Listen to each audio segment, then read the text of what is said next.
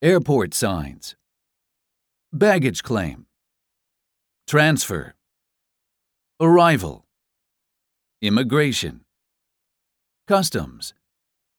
Rental car center. Trains. Taxi. Buses. Shuttle buses. Car park.